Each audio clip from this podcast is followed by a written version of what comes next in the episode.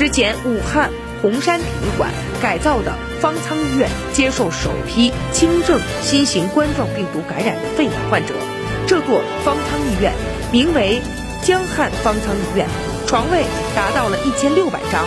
现场看到体育馆外搭建起了数十顶白色应急医疗帐篷，帐篷内设有六张病床，铺有被褥。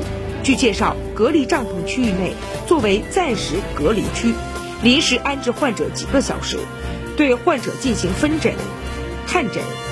待方舱完善之后，再将患者送至馆内床位。现场可以看到，有不少的轻症患者在床上看书、刷手机。